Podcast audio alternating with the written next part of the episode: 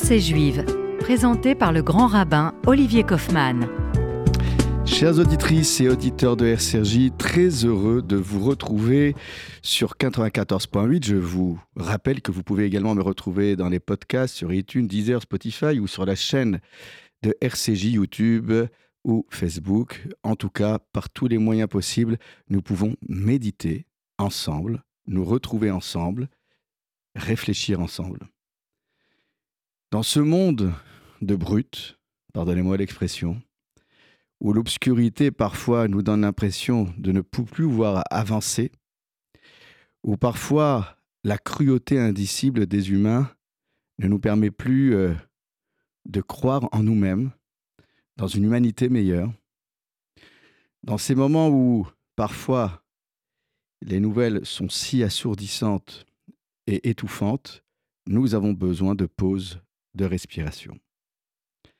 Ces pauses, euh, le judaïsme nous en offre tout au long du calendrier euh, hébraïque, et il est vrai que depuis que nous savons qu'à chaque fois que le mois de Hadar arrive, Marbim Besimcha, nous devons multiplier les joies. Comment multiplier les joies dans un monde de laideur? Comment euh, prétendre être joyeux lorsque nous nous sentons plus coupables encore qu'hier de nous retrouver dans des moment festif, alors que nos frères et sœurs souffrent et que pour certains d'entre eux et d'entre elles, ils sont euh, dans l'obscurité des geôles de ce mouvement terroriste de monstres que je ne nomme pas. C'est pour toutes ces raisons que je voudrais avec vous euh, revenir encore une fois sur cette thématique que j'ai sûrement souvent abordée et que je vais euh, retrouver avec vous sous d'autres angles, parfois avec les mêmes versets bibliques, mais avec d'autres champs de possibles interprétations. Prenons Moïse, cet homme qui a été confronté à la laideur du monde, à une autorité pharaonique, à des injustices qui s'accumulaient pêle-mêle. Rappelez-vous, c'est lui qui défend Séphora, Tsipora, et ses sœurs bergères face euh, à cette méchanceté euh, irrationnelle de ces bergers euh, qui font tout pour ne pas étancher la soif des troupeaux relevant de l'autorité de ces femmes, bergères, filles de Yitro, de Jétro. Cette même angoisse, cette même injustice, nous la retrouvons bien sûr dans l'univers carcéral que fut l'Égypte pour nos frères et sœurs, esclaves hébreux. Lorsque Moïse se retrouve confronté à la méchanceté indicible d'un policier égyptien qui bat à terre un esclave hébreu. Et j'en passe. Toutes sortes d'événements qui auraient pu entraver la liberté de circulation et de pensée d'un homme qui était le futur Moshia Israël, libérateur d'Israël. Inspirons-nous de lui pour voir comment, euh, dans diverses occasions, il va encore une fois transcender ses angoisses, dépasser l'obscurité qui s'abat sur lui et sur son environnement le plus proche, pour retrouver la lumière et la diffuser autour de lui. J'en veux pour preuve que lorsque Moïse naît, il y a ce verset assez incroyable de cette maman qui euh, fait tout pour le cacher pour le protéger des décrets scélérats de Pharaon qui s'abat sur euh, les garçons du peuple d'Israël.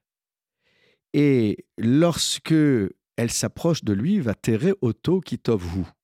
Elle le voit et elle voit que Moïse est bon. Si tant est que toutes les mères puissent trouver leurs enfants beaux, les rabbins s'étonnent sur la manière avec laquelle cette maman peut déjà déceler un potentiel de bonté en la personne d'un bébé. Les rabbins vont donc, euh, et le font souvent, euh, faire résonner ce mot tov, qui veut dire bon, bien, pour le mettre en lien avec la première occurrence biblique de tov qui apparaît dans le livre de la Genèse et non pas dans le livre de l'Exode. Je vous rappelle qu'à chaque fois que Dieu voit que c'est bon, eh bien, euh, il peut euh, amorcer une nouvelle étape dans la création du monde adamique. Ce monde du livre de la Genèse, c'est le Tov qui doit supplanter le reste. J'en veux pour preuve là encore que lorsqu'il s'agit de la création de Adam, de Adam, c'est Tov Meod, c'est éminemment bon. Nous sommes capables du meilleur et mettons de côté le pire. C'est précisément dans cette voie que euh, les rabbins nous engagent. Tov est associé essentiellement à la lumière, cette lumière que nous mettons en exergue dans le récit, dans la narration euh, du livre de la Genèse. C'est précisément parce que la lumière est associée au Tov et que le Tov est associé à la lumière que les rabbins se permettent de dire que quand Moïse naît, Oral et Israël, c'est la lumière qui revient dans tout Israël et c'est surtout la lumière qui revient dans un foyer qui avait sombré dans l'obscurité, dans la désespérance, parce que les parents de Moïse s'étaient séparés pour éviter toute naissance possible et de se retrouver confrontés à, à la cruauté de Pharaon. Cette lumière qui défie l'entendement, cette lumière qui résiste face à toutes les personnes qui voudraient précisément obscurcir la vue d'Israël, obscurcir l'horizon de l'humanité, face aux obscurantistes, face, pardonnez-moi l'expression, aux méchants, aux cruels, aux monstres. Il faut déborder de lumière. Il faut déborder de joie. Alors, en théorie, ça peut paraître euh, euh, sympathique de le dire, mais il est évident qu'au cœur de l'obscurité et de la tristesse, il est parfois euh, difficile de s'ancrer dans la lumière. Mais regardez comment la loi juive est faite avec psychologie. Lorsqu'il s'agit de commémorer les sept jours de deuil d'une personne qui vient de perdre un être cher, vous regarderez, le décompte n'est jamais entier. Alors que nous célébrons sept jours complet, révolu pour les festivités des sept bénédictions du mariage, pour les mariés, lorsqu'il s'agit de se retrouver autour des endeuillés, on lève le deuil avant le terme des sept jours, comme pour dire que c'est la lumière qui doit rentrer au plus vite, avant même le terme de la période des sept jours de deuil. Cette notion de lumière qui supplante, de cette lumière en suspens, vous la retrouvez également dans la commémoration du 9 Ave, jour où le deuil national s'abat sur la nation d'Israël pour commémorer la destruction du temple de Jérusalem. Là encore, rappelez-vous, Tisha B'Av, le 9 Av, qui à l'instar de Yom Kippour commence la veille, avant le crépuscule. Nous serons tous dans l'obscurité, dans la pénombre du deuil, assis par terre, parce que nous serons tous des endeuillés de Sion et de Jérusalem. Mais dès Chatzot, c'est-à-dire dès à peu près euh, la moitié de la journée, qui est généralement aux alentours de 14 heures en été, ou un peu plus, nous relevons les bancs, nous redéployons toute la lumière, et même si nous sommes encore en train de jeûner, et même si le deuil n'est pas terminé de manière révolue, nous avons déjà un peu de lumière dans nos cœurs et dans nos esprits. Nous ne sombrons pas dans une forme euh, d'auto-flagellation. Nous ne sombrons pas dans parfois euh, cette manière de, non pas euh, de s'enfermer, mais de, de, de, de rester trop longtemps dans la commémoration, dans la tristesse. Regardez comment l'État d'Israël a également établi son calendrier des commémorations nationales. Il y a Yom HaZikaron, le jour du souvenir, qui rappelle euh, la mémoire de toutes celles et ceux qui sont morts depuis euh, la Première Guerre, avec la création de l'État d'Israël. Et puis le jour de souvenir se terminant, l'État d'Israël passe immédiatement aux festivités de Yom HaAtzmaut, de la journée de l'indépendance. Tout cela pour dire que lorsqu'on regarde Moïse, on le voit évoluer, évoluer dans les méandres de la méchanceté, de l'obscurité, de la trahison, de la lâcheté. Et pourtant, il continue d'avancer. Et c'est pour cela qu'il est difficile de dire qu'il faut euh, chanter, louer l'Éternel euh, dans des moments aussi difficiles. Mais lorsqu'on regarde attentivement, ce même Moïse qui vient d'être confronté, euh, là encore, à un peuple d'Israël qui était prêt à retourner en Égypte parce que acculé face à la mer Rouge et poursuivi par les Égyptiens. Ce même Moïse qui dit à un moment, donné, Dieu se battra pour vous et maintenant taisez-vous. Silence dans les rangs. Traversée de la mer Rouge. Et juste après avoir traversé la mer Rouge, euh, eh bien, il y a ce chant de la traversée, ce cantique des Hébreux, Shiratayam. Eh bien, ce verset biblique, Ze Eli Veu, c'est mon Dieu, et je l'embellirai, et je veux le glorifier. Eloé Aviv Romamenu, c'est le Dieu de mon père, c'est le Dieu de mes parents, et je veux l'élever. Vous avez tout dans cette phrase, à la fois le lien avec la beauté et le désir de s'élever et d'embellir le monde en dépit du fait que présentement il est devant nous très laid, mais toujours se raccrocher à ses parents et à ses grands-parents, à ses ancêtres, qui eux-mêmes ont été confrontés à l'obscurité, mais qui n'ont jamais cessé d'y croire en continuant de bâtir des familles et en continuant de faire des enfants, malgré tout ce qui pourrait entraver ce désir d'enfant, ce désir de célébrer la vie. Je vous retrouve tout de suite après cette pause rafraîchissante et qui, je l'espère, illuminera vos cœurs et vos esprits. אוויר הרים צלול כיין, וריח אורנים. נישא ברוח ארבעים, עם כל פעמונים. ותרדמתי לנו ואבן, שבויה בחלומה. העיר אשר בדן יושבת, ובליבה חומה. ירושלים של זהב, ושל נחושת ושלו, הלא לכל שירייך אני כינור. ירושלים של זהב, ושל נחושת ושלו, הלא לכל שירייך אני כינור. החרב שובות המים, כיכר השוק ריקה, ואין פוקד את הר הבית בעיר העתיקה. ובמראות אשר בסלע, מייללות רוחות, בן יורד אל ים המלח בדרך יריחו. ירושלים של זהב, ושל נחושת ושלו, הלא לכל שירייך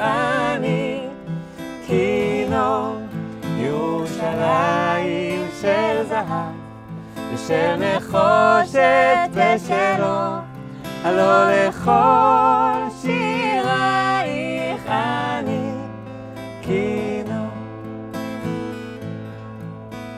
חזרנו אל בורות המים, לשוק ולכיכר. שופר קורא בהר הבית, בעיר העתיקה. אשר בסלע, אלפי שמשות זוכות. נשוב נרד אל ים המלח בדרך יריחו. ירושלים של זהב, ושל נחושת ושלו, הלא לכל שירייך אני כינור. ירושלים של זהב, ושל נחושת ושלו, הלא לכל שירייך אני כינור, כינור. Jérusalem d'or, chanté par notre couple bien-aimé.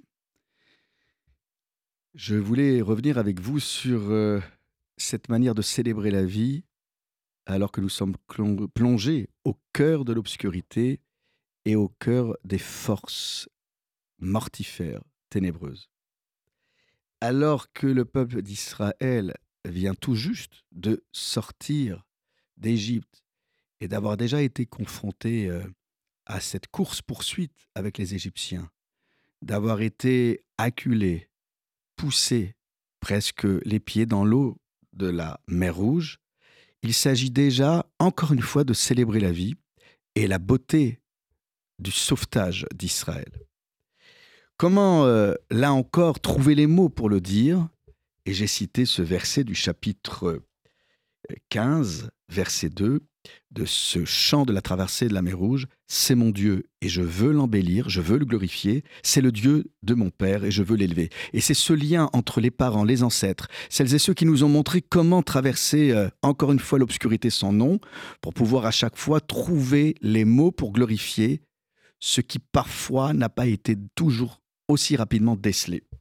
Comment euh, trouver les mots, comment trouver la voix, comment trouver la force et surtout la joie pour déployer une voix qui a été bâillonnée, qui a été entravée. Et c'est précisément cette voix qui euh, est là encore euh, pour supplanter euh, tout ce qui pourrait entraver cette libération de la parole. Lorsque les enfants d'Israël comprennent enfin que les Égyptiens ne les poursuivront plus, ne les asserviront plus, lorsque les enfants d'Israël comprennent enfin que cette mer rouge ne pourra pas les recouvrir.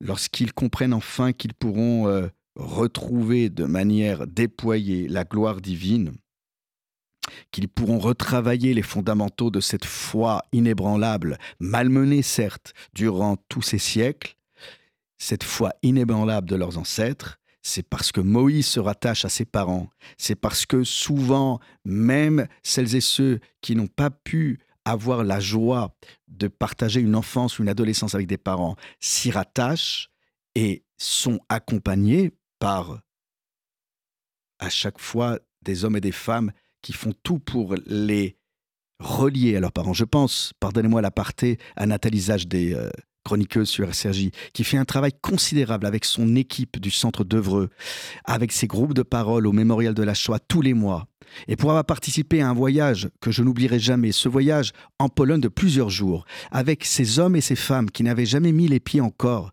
à Auschwitz-Birkenau sur les traces de parents qu'ils n'ont jamais vus, ces hommes et femmes qui pour certains ont été placés dans des institutions euh, publiques d'autres dans des familles.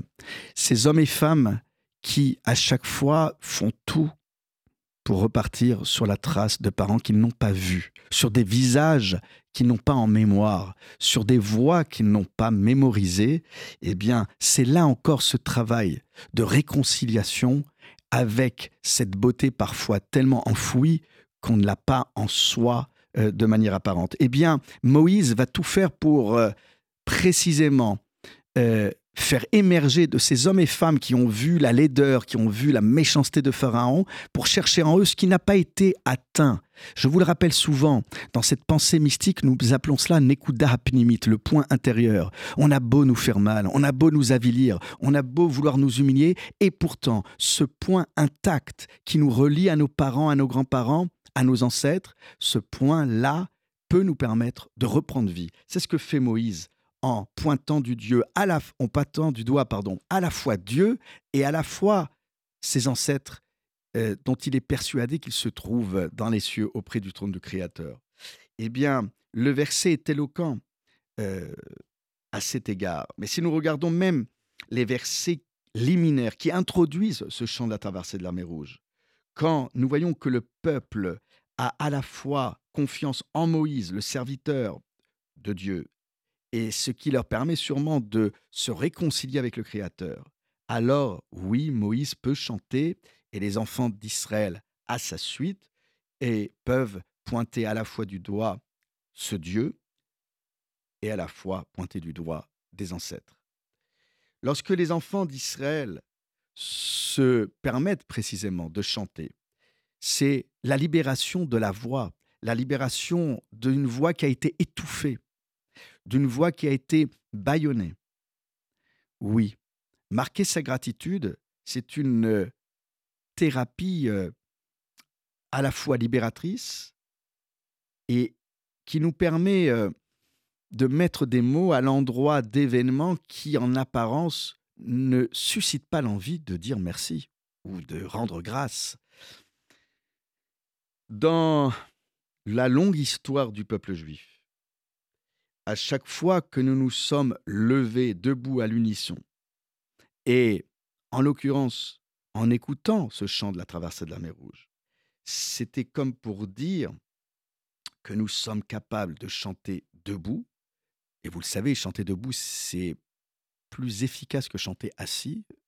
C'est la respiration abdominale, c'est le souffle qui traverse la totalité du corps, mais c'est aussi euh, cette capacité d'introduire, d'introduire euh, le corps même de la liturgie. Je vous rappelle que dans la prière du matin, ce qui introduit la profession de foi avec Shema Israël et la prière debout, dite silencieusement, c'est Psouké des Imra, c'est ses louanges.